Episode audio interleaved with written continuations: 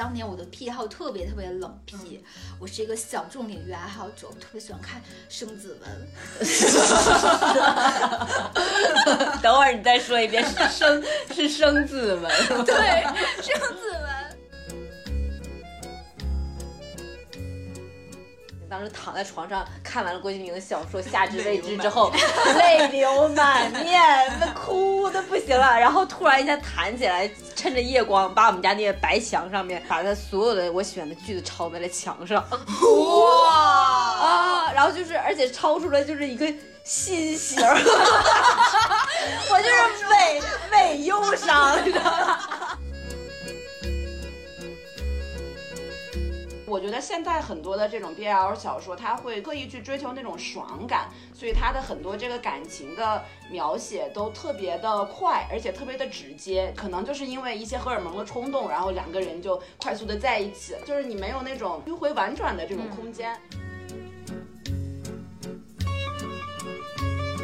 这是我们的第一期播客，我是姚大，我是歪歪，我是大宝，欢迎收听我们的第一期。突然一下卡住了，我们第一次录节目还是比较紧张的，嗯，对对对。对，兴奋伴随着紧张，声音非常不自然。第一期节目呢，就跟大家聊一些就是我们都比较感兴趣的，呃，CP 啊、课堂相关的一些话题。就是你们两个人分别课堂有什么经验可以介绍一下自己？因为我是文科生，嗯，然后我就跟你们讲一下，就是文科生的班级真的是跟理科班特别不一样。然后我当时就初中的时候是第一次接触到，就是我课堂还是课男男会比较多哈。然后就第一次接触的时候还是在初中，我的同桌叫冰山，别看他叫冰山，但是他居然有一颗火热的内心，他就是那种高冷式的可爱，就是。总是会制造一些反差萌啊，然后我就觉得他特别有魅力。然后当时我的同桌，我就是特别想跟他打成一片，我就问他说：“你平常都看什么书呀？”然后他可能是，可能当时还没有那么普及哈，然后按耐不住那种分享的那个情绪，终于跟我吐露了一下，小小的在我耳边说：“耽美。”把家里的猫都吓跑了。然后就是这样开始了。然后我当时说。耽美是什么？然后他说就是两个男的，然后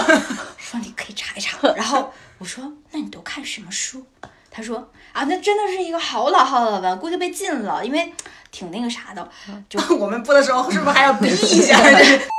就不说名字了，反正就是一个非常。重口味的文章，然后我回去还真的百度到，因为当时咱们的禁网还没有现在这么严格，然后我还看了一下，我真的是打开新世界的大门，当时就是满脸慌张，然后没有想到 我我眼中的这么一个带着光环的同学看的是这样的东西，但是我并没有满脸通红，对对对对，但是我没有觉得就是很抵触哈，或者是觉得很恶心什么的，然后只是觉得很好奇，然后就打开新世界大门，哦，原来还有个这么一个世界，然后而且我是那种就是学术派，说为什么我我觉得我。应该是一个学理科的人，就是我，但凡知道了一个新的东西的时候，我就喜欢刨根问底，然后还去百度词条，你懂吗？然后查什么来源，什么为什么会叫这个，然后它的流传原因，然后它的年龄群体，然后那个受众群体，巴拉巴拉，然后看了好多，然后那时候是初次进门。那哪就是让你就是，所以可以说是情窦初开的一部。当年看的那个，你还能想起来吗？让我记忆特别深刻的是，我上大学之后看的一篇文。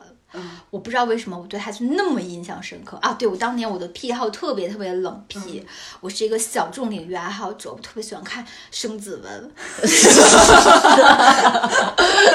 等会儿你再说一遍，是生是生子文，对，生子文。就是他们里面的梗，就是要不然就是啊是分先天后天的，先天的话就是它是有一个单纯的，就是一个单独的世界观，就里面就是它可能有第三性别，然后它是可以。那个怀孩子的，然后要么后天呢，就什么求的是吃的什么生子药啊，就是这种有药物干预的，就是跟现在的这种 A B O 还不太一样，对不对？还不太那种时事啊，对，我是看时事入坑的，真的，我是看时事入坑的，就是嗯，你们都不知道，可能太古早了，就是那个是写生子文鼻祖，真的是，而且他的文也特别套路，就是。基本上每一篇文都是嗯先虐后甜，然后追妻火葬场那种，然后就是然后小受独自生子什么的，就是那种特别虐。你是带球跑系列吗？对对，带球跑系列，然后还是全基本上都是古风文，然后还有家国仇恨在里头，然后就是那种，然后后来，但我印象特别深刻的是一个叫藏妖。这个我真的记住书名了。为什么我对他记忆深刻？是因为里面那个男主角是一个壮汉，超级超级壮。壮公的时候，然后呃，开始他不喜欢那个小公的，然后那个小公就是因为他是要造反，然后就是不想让别人知道他喜欢这个小受，然后怕小受遭人陷害，因为最开始他就对他太好了，就反让小受断了断了胳膊，然后那个所以后面就开始对他特别冷冷酷，故意好像在人前冷落他，然后都是把他当成一个玩物一样，哎呀，就是那种吧，冷处理。到后来慢慢的就开始转甜嘛，然后这个潜移默化的那个感情线，然后说后。来终于就是说心动怎么描写出那个小受的心动？说以前没有觉得，现在怎么看小公捂着那个大金瓜，怎么砰砰砰心就跳？当真看津津有味啊！我的天！然后那还是个仙网，我不知道你们还你们知道那个仙网，它是就是台湾的耽美站。然后那个作者还是个台台台湾人，应该是哦，对，然后是在仙网上连载的。哎，这都是青春的回忆，时代的眼泪。我觉得你在现在应该没有人认识这些作者了。嗯，那现在的都你在在看什么？现现在就 IP 单改 IP 还是就我觉得是呃拍的剧的这些还是会受众最广，就会还新会新带入很多人入坑。而且现在广播剧也比较火嘛，所以就是有很多那个广播剧火起来，然后带动很多人去看原著的。是吗？我我看我我们去推广播剧，大家都是原著党跟过来。原著党对对对，原著党是先就是基础粉丝嘛，然后现在有好多像我就是有时候刷那些，比如说抖音啊，或者说微博上那几种小视频，然后就看到有那种广播剧的片段，就觉得那一段特别甜，然后就就会回过头来再去听广播剧，就觉得那些剧也很好听。然后它因为广播剧它连载时间很长嘛，然后有时候听到一半就说还想特别想知道后面是什么，然后就去看会去看那个书。对，你还记得你看最最喜欢看的哪一种类型广播剧？挑的比较磕的广播剧，就撒野算是啊，这你知道？这个我 知道。当时就是有过讲撒野，就虽然我没有看过，但是我我在那个我在那会儿就拿着那本书的时候，然后底下的留言区啪一下 进来了，涌现特别多的人，然后撒野女孩，然后然后然后当时。我，然后大家说你讲讲这本书，然后因为我还没有看过，然后我就在那儿看，然后就是被硬逼着坐在那儿去硬讲述，然后还没有看，然后就很很紧张，然后就翻着书封说爱看这书，你看这个书结构里面内容，你看这个写的 啊，底下说没看过，没看过，主播滚出去！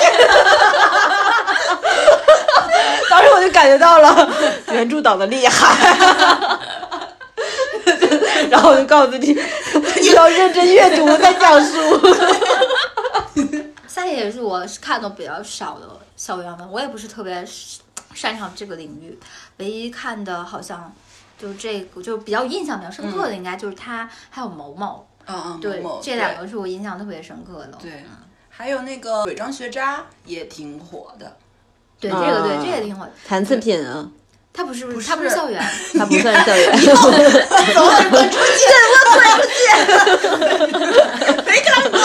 没看过，没看过，硬说。笑死了。其实去年挺文荒的，去年没有什么嗯特别特别那种印象深刻的文，我感觉。我去年看了，去年看的新闻里印象比较深刻就是那个小蘑菇。嗯，对，去年你们不会是在涉黄吧？我第一次听到这个名字，也往那个方向想了。我刚才有点懵。不是不是，它真的是一个蘑菇。哦哦，真的是个菌。嗯嗯，那那你看了这么多之后，你你最喜欢的那种性格的？我有几个比较吃的套路，但是我最吃的套路，刚才也提到就是。痴情啊 啊！对于 痴情这个属性没有办法抗拒，而且这个痴情如果发生在公身上啊，简直完美。对瘦身上就不对身上有吸引力，对瘦身上就会觉得哎呀没有独立的自己了是吧？啊对对对遇到了渣男就是个爱脑，对对对哎呀不值得就这种，然后但是如果公知型啊就觉得太有魅力了，所以为什么我我还有个特点啊，就是我什么火我就不愿意跟着蹭，魔道这么火，但是那个蓝忘机在我心目中。攻 top 一 从来没有动摇过。为什么？就是因为他实在太痴情了 啊，深情攻真的。而且我那个文不是就是刷了好几遍，然后第一遍的时候还是会看剧情不多嘛，而且毕竟你你不知道后面结局，以及不知道后面他那个为他做了那么多事儿之前，你看前面那些细节的时候，你根本读不出来那个暗涌的感情。对，然后后来二刷的时候，哇，看得我就是因为他以为他又又离开了那个小小的表情和那个失落，还有那个举动吧，我现在泪涌了。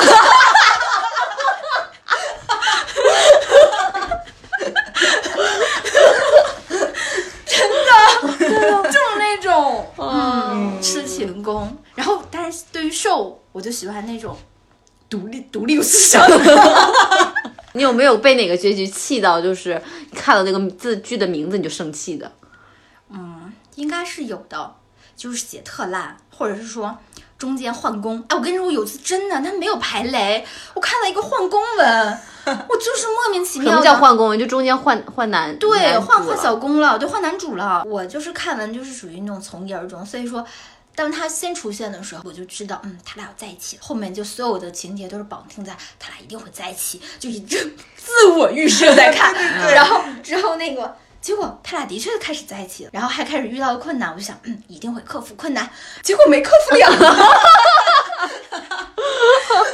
男小公一号跑了，抛弃了小受，真的跑了，去深山当土匪了。什么土匪？这还是个民国剧吗？就是不是是个未来剧，就是那么理解吧，就是当土匪头子去了，嗯过上了自由自在的生活。啊，他就是觉得他没有办法承受世俗的压力，还是想要闲云野鹤，然后就无法接受那种柴米油盐酱醋茶的生活，然后所以他就脱逃了。我还以为他们还会继续克服困难，就比如说挽啊回。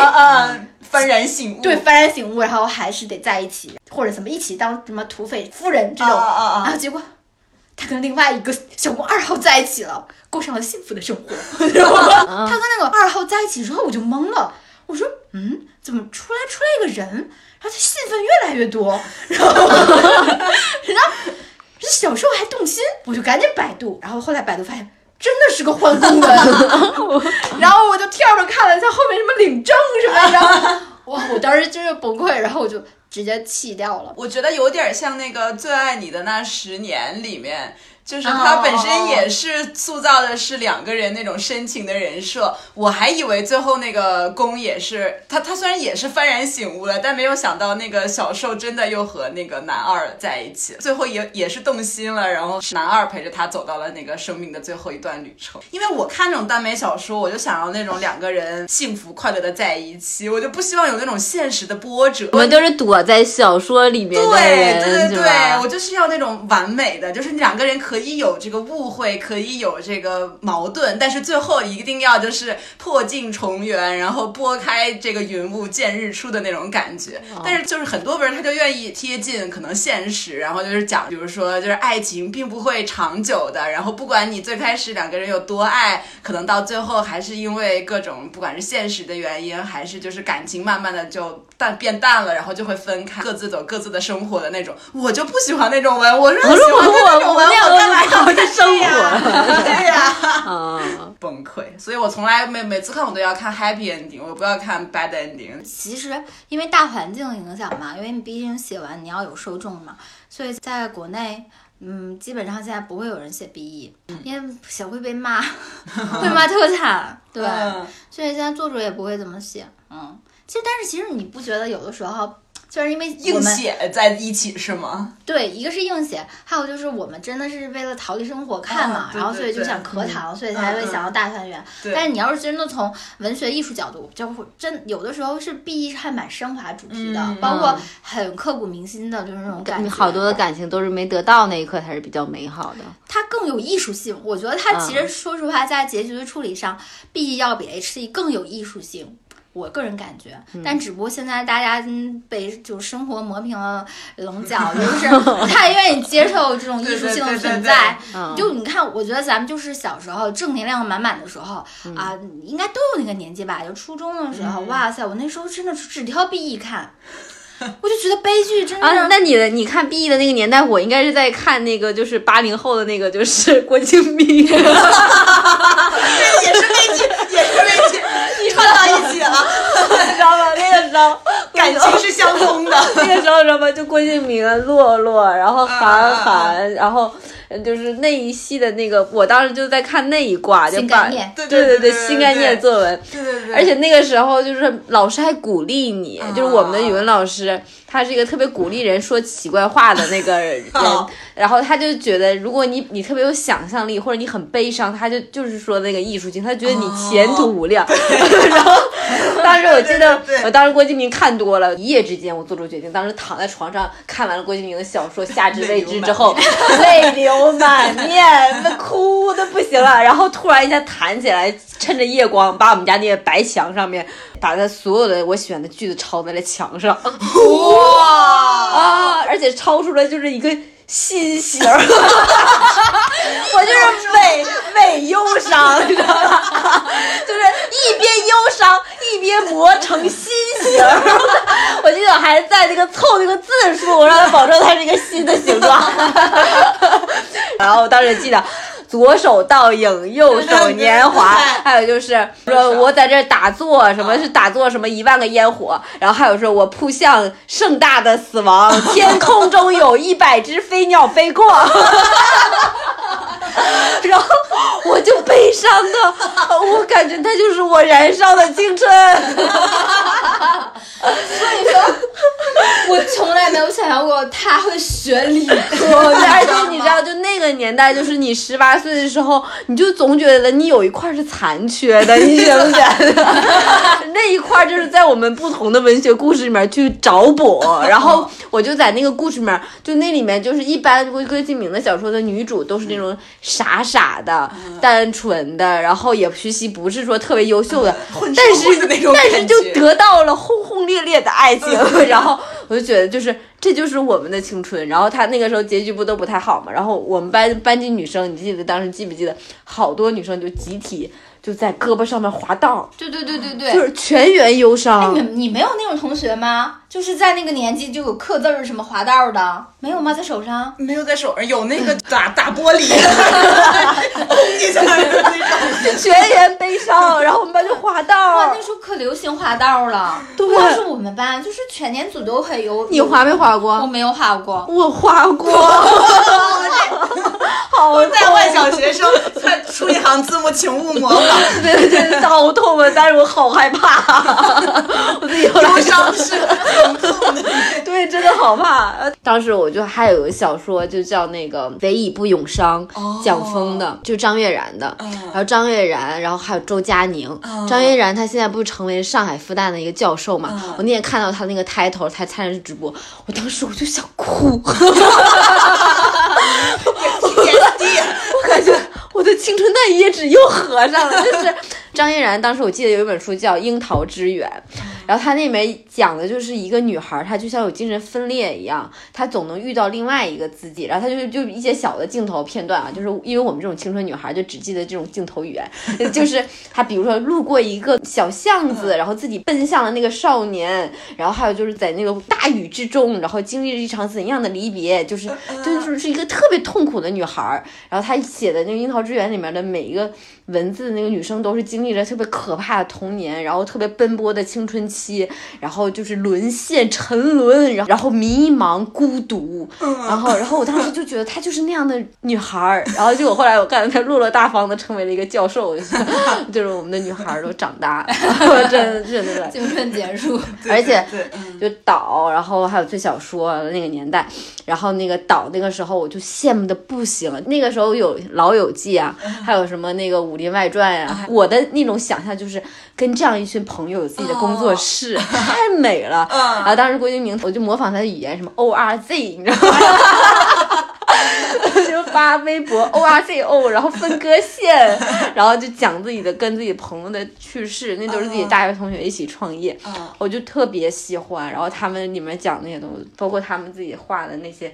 就是拍的那些照片，我都特别喜欢，就觉得哎呀，就是那个真的是看着青春长大的人他们出的东西。我我还追过一个，就是就是你你们记不记得我墙上有个心？后来我墙上有了另外一个形状，你是想画的出来是吧？就是我特别特别迷有一个剧叫《宫》，你看过没有？啊啊，韩剧、韩剧。颜慧和什么勋对，就你们刚才讲的那个都是比较，就是你们在文学中的一些东西，我真真真进进的投入到了其中，我把它融入到了我的生活。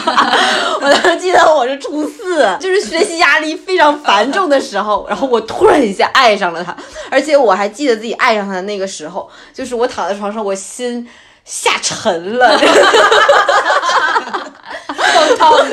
对，就是我是真的是被他那个性格喜欢了，就是那个朱正勋对是吧？对对不是朱正勋了，是金正勋。啊，朱正勋是男一，朱正勋是男一，哦。我选金正勋。那个男二吧，他就是属于是那种类型的男生，就是我一直远远在旁边看着你，露着露着邪魅的微笑，然后哦。然后但是我我什么事情都不说，但我也都做了，但是我是内心都是爱你。然后我我面前跟你在一块儿，我还会稍微有点嘲讽你，但是其实我是对你非常温暖的一个人，哦。就是永远给你托底的人。啊哦，我当时特别被这种人打动，就是男一就是你的那个攻的那种类型的那种男生，就特别讨厌，说话很直，然后跟你说话就没有好气儿说，然后特别不是我的，道明寺式的哎，对，他们是他们对对对对对霸总型的，我哎，对霸总霸总，我看这种男生我就能气坏了，然后然后但是我就往往生活中也会被那种没有办法，你是吧？情不自禁的对，但是我内心告诉自己，就是男二这样的男孩真棒，真值得。他这句特别道破，他现实中都被霸总渣男吸引，然后 但是我内心的告诉自己要靠近男二，你知道，然后对虚拟世界喜欢男二这种，对，然后我当时，我当时夸张到什么程度？就是我会，就是每天都盯着我们学校门口小卖部里面更新他的画报，就粘贴纸这么大一个。我记得十块钱一张，对就是我当时要做到，就是他这一张粘贴纸里面有一张照片我没有，我必须买回家，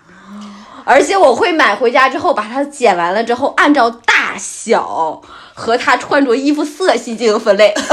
我们家从来没这么干净过，那是我人生最接近处女座的一次。而且我会把它放到一个大盒子里面，然后最底下是它的那个就是钥匙扣周边。最中间呢是它的那个呃贴纸，然后上面还有其他的别的作品，然后我还做了一个大的简报。他不是韩国人吗？他不是还之前是个歌手，啊，然后我把他的歌自己听着一句话一句话的翻译出来，拼音拼拼成拼音。把韩文翻成拼音。对，然后现在我都记不住一些歌的歌词，但是我能记住他之前刚出道，他没演过那个剧的时候，在别的时候是个男团组合的时候唱的《气球》啊，然后那些歌的是开头啊什么的，我都能唱，我好多年我都能唱。我上两天还真想了一下，那个哈巴搜救，不会喊就拿救救。不是感觉这个词就是啾啾。我跟你讲，这都不是最夸张的，他就这段课堂经历，你知道我觉得最夸张的是什么吗？全校皆知吧？我不是不是不是，他不是他会收集贴纸吗？嗯然后他，收集贴纸会到学校嘛，就新买完到学校，然后我们就跟他说，我说我们就我们真的是那种夸赞的心态，说，啊哎，你跟他长得真的有点像哎，然后就说了，可能说了重复了几次，他哭了。然后我们都惊了，然后我们就问他，你为什么哭？然后哭了一段时间，他说，我觉得你们在侮辱他。我对自己还是有认知的，气坏了，就觉得自己不配跟他搭边儿。真的，我跟你讲，我们都惊呆了。而且那么快你就开始？后来那个这个事情，后来是到好几年都没有收场了。中间的时候，就是我记得他就开始到中国内地来发展了。然后他就参加《快乐大本营》，然后就是湖南卫视的节目。当时那天我家电话都被打爆了，我在这坐电视前面看，一会儿电话来，妈你看看这个新上湖南卫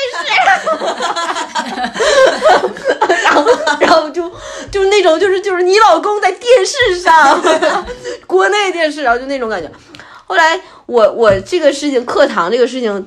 终结。还是在真实的现实生活中开始恋爱，然后并且失恋才得以结束，要不然我觉得它会持续到特别深刻的程度，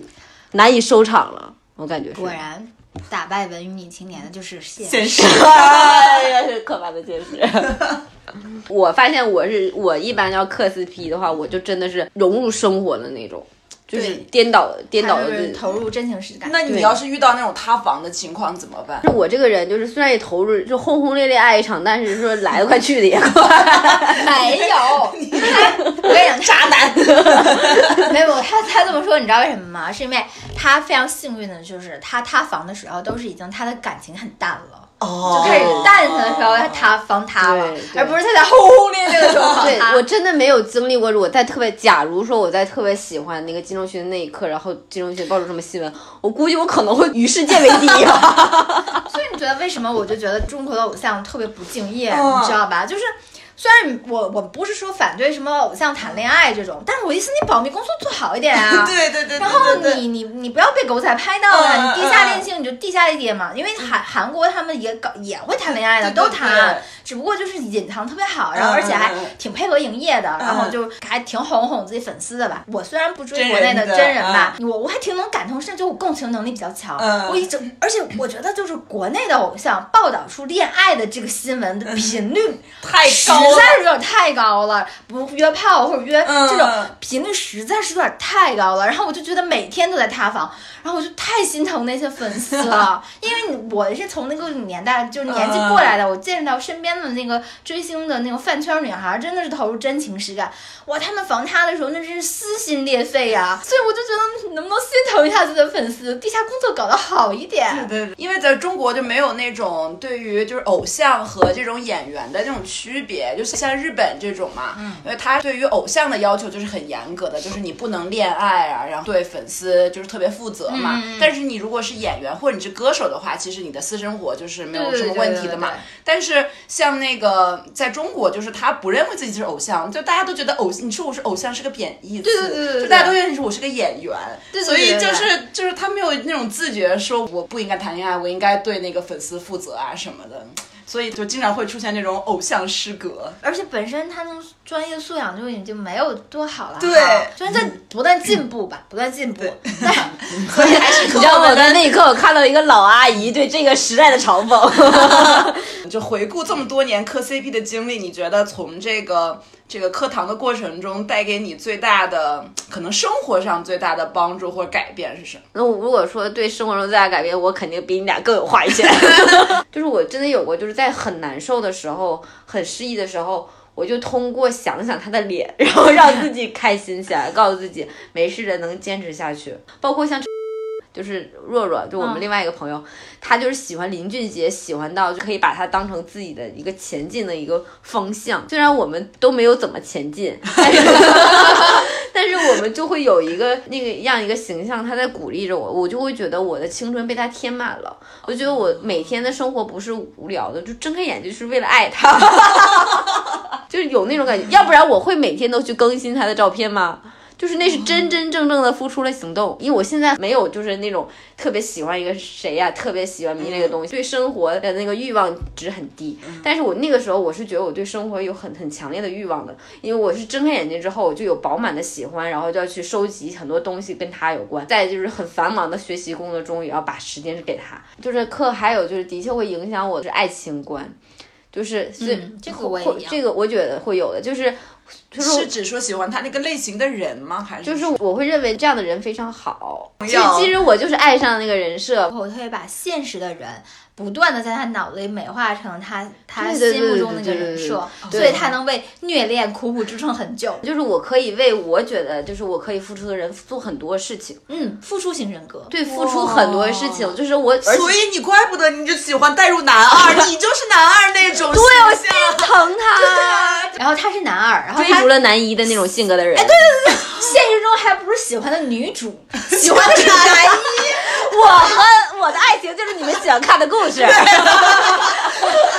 对我我来说就是一个对生活的放松。比如说现实，不管是累了还是事情太多，有一点烦之类的，总会最后找到自己安慰的方法，就是看一部那个甜甜的小说。然后看完以后，自己心情就会好好的，觉得这个世界好美好，然后还有这么、啊这么甜蜜的这个这个爱情存在。但是就是这种也会就是感觉进不了脑子。我现在是属于那种，就是不像你们影响现实生活那么深。就是对我来说，我看完以后就是有种感对，觉，应该是你的年龄问题。就 如果说你 更早一些遇到他，你可能会把他投入到你的生活里，但你现在对他属于是你帮你生活的时候排帮你解压的工具了，所以说你你就没有过度的投入嘛，因为现实生活中现在大家都太忙了，对。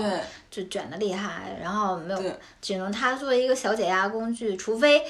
太吸引你了，所以才能说真正的让你来刻骨铭塑造你心吧。嗯嗯，你就对对，你看我那么喜欢看小说，但是说实话，我不我都记不住书名和人名，就是我我。感觉我能记住的比较对我比较影响深的，就全都是青春期那个时候看的东西，就它可能会影响到现在。真的还是要提醒大家，你在小的时候就是看一些好正能东西，量的东西 是看？好东西，嗯看文学名著是有意义的，会帮助到自己。树立正确的人生观、价值观，还有世界观。对，但我觉得我课堂有个肯定是爽感啊，嗯就特别爽嘛。对就是当时我文科生，对，虽然后来转理了，但是我一直也住在文科文科生的那个宿舍，嗯然后在宿舍里，呃，大家都渴，然后所以我们就互相 share 彼此的那种、哦啊喜悦，然后大家嗯，然后嗯。然后就就共鸣，然后那种、那种爽感非常好。然后那个时候上学期间，就沉浸在那个二次元世界，就嗯或者营造出的虚假三次元世界中的时候，你就会觉得啊，在寝室里看着那个镜头画面啊，太美太好。然后当你推开房门走出世界，然后走在我们校园里，看着真实中的校园男生，我就感觉，嗯，世界怎么崩塌了？哎，这种崩塌感我也有过，真的，我就会觉得怎么差距这么大，就感觉看到他们怎么那么挫，就 就会有这种感觉。然后那个，而且会影响恋爱观，我觉得不叫恋爱观，是择择偶标标准择偶标准择偶标准是会影响的。就是，但我跟他不太一点的是，就是他可能会不断的美化嘛，嗯我是不断的是在具体化我的择偶标准，但我觉得我的是性格，就怎么说是之前想要的太多吧，嗯。因为你存在那种故事世界的时候，嗯你想要的就会特别多。对对对，而且容易很崩塌，就现实生活中会遇到一些不太符合的地方，你就会觉得对你哎想要特别多，然后而且你想要的东西还特别虚，啊就是可能在现实中其实可能不太实用，对，然后你可能就会觉得啊好可爱，好反差萌，啊你就会很喜欢嘛。嗯。但是这个东西你跟他一个性格上的缺陷比起来，嗯根本不算什么最开始的时候不明白这些道理嘛，我想要的有很多，所以就找了一个不切实际的。然后，但经过现实的摔打，然后我觉得我倒不是说奔向了男二，而是说在摔打的过程中，我突然认识到了我最需要什么，就是好不容易建立个标准，然后自己把它打破了。不是打破，是更加的挑出了重点吧。啊就是在所有的分散的点里，就是之前想要的太多了嘛。后来发现人无完人，只需要找出你这些想要里面你觉最在意的，其他其实都是虚的。就是之前不好多人都会说追这种 CP 的女生都是现实生活中就是没什么感情的，然后感情空白的这种女生才会想要磕糖磕 CP。啊不不不，完全不冲突，因为 尤其现在尤其年纪大了之后，再加上的确真实世界不是有自己的感情生活嘛，你你会分的特别界限明显，因为呃现实世界的还是跟虚拟世界不一样嘛，很多情节是不可能发生的，然后人设也没有那么夸张，嗯就是还是更偏向于柴米油盐，然后只是有自己的小浪漫。但是我觉得啊，就是你课堂，你是可以为你是为可以为现实世界的感情加分的，就是你可以增加甜蜜度，因为你自己咳得很开心的时候，你、啊你就会。就会觉得好甜蜜，然后你自己人就整个人就会变得甜甜的，然后你对啊你的爱人难道是你的爱线爱情保健品？就是投进在粉红色的虚拟泡泡里。哎，你这么一说，我想起来，就是我们上段时间看那个综艺，不是特别喜欢秦海璐那一对儿吗？啊啊，秦海璐她其实就特别喜欢柯剧。啊啊，对对霸总霸总喜欢看对，霸总，特别喜欢看霸总，啊然后她就跟她老公在一块儿说话的时候，就是甜甜的，就跟我们平时看到的样子都有不你是不。自觉的可能会模仿你最近在看的那个甜甜的里面的人设，你知道吗？然后嗯加上你心情也好，然后你人也甜甜的，你对你老公也是甜甜的，然后你老公就会很开心，然后对你也会很好。其实都是虚的，你知道吗？